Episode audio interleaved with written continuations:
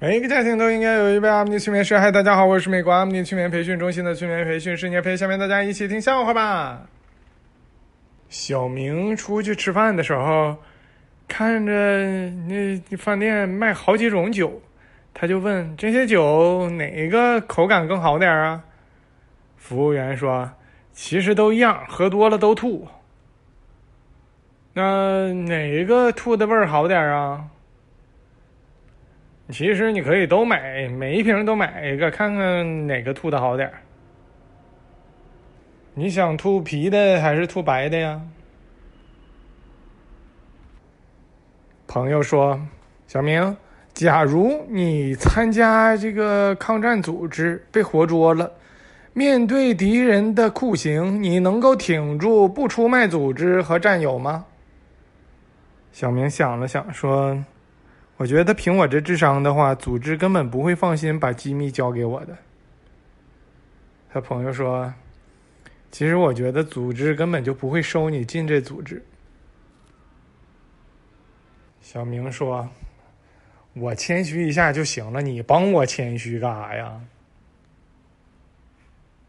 小明想到了一个吃小龙虾还能省钱的方法，就是他发现吧。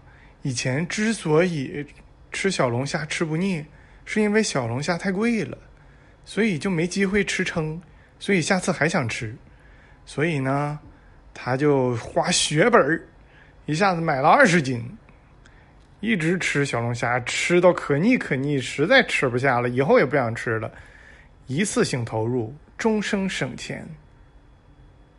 小明能够许一个愿望。他许望，不是许许愿，不是许望，许愿让自己的爸爸发大财。哎，结果隔壁老王果然发大财了。小明偷偷抽烟，被他妈他爸发现了。他妈说：“你哪来？你哪来的烟？让你给我抽，让你给我抽。”然后就揍他。他爸也揍他：“你哪来的烟？让你不给我抽，让你不给我抽。”老婆问小明：“你能不能站我的角度思考一下？”小明说：“你那么胖，你已经把你那脚给占，都都得给占满了，我没法站你的角度了。”小明开了两家店，一家是烧烤店，卖劣质的烤串儿，吃完了别人会拉肚。他在旁边又开了一家收费厕所。想的真是周到啊！后来业务太好了，他又在旁边放了个机器，专门卖纸巾。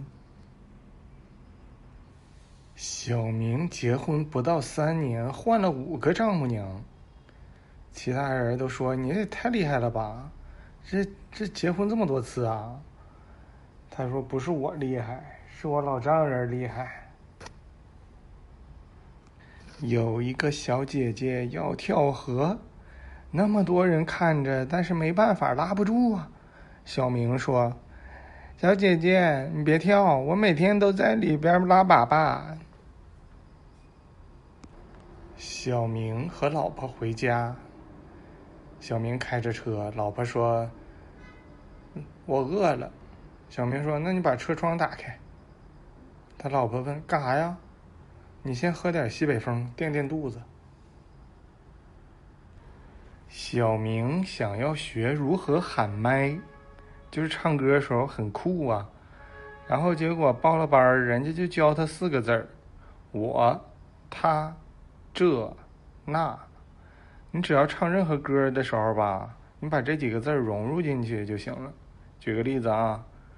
锄禾我日当午，汗滴着禾下土。谁知那盘中餐，粒粒它皆辛苦。